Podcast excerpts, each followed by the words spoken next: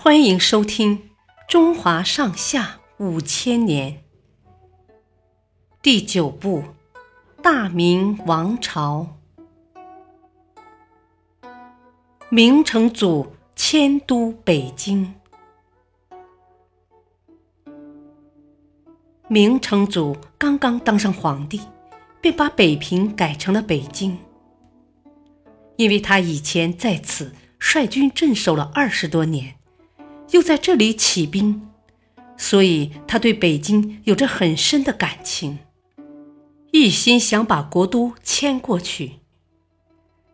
明成祖先下了一道命令，把江苏、浙江等九个省的富人们迁到那里，然后在北京附近修建皇家陵墓。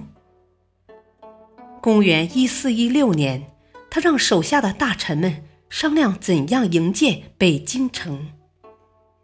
等到第二年，方案确定下来，明成祖对大臣陈规说：“你来当建筑总指挥吧，负责所有事情。”陈规领命之后，从全国各地招来二十多万工匠，上百万民夫，还调集了无数建筑的材料。这项浩大的工程主要包括两部分：一是建设紫禁城，就是现在的故宫；二是建设皇城，修祭坛、官署等。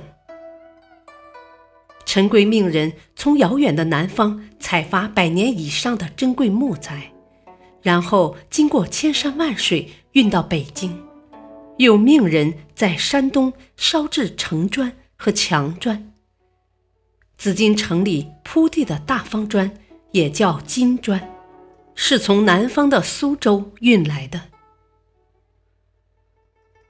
紫禁城的东南西北分别建有四座城门，南面的城门叫午门，午门的南面是皇城的南门，就是今天的天安门。紫禁城内分为前朝与后朝。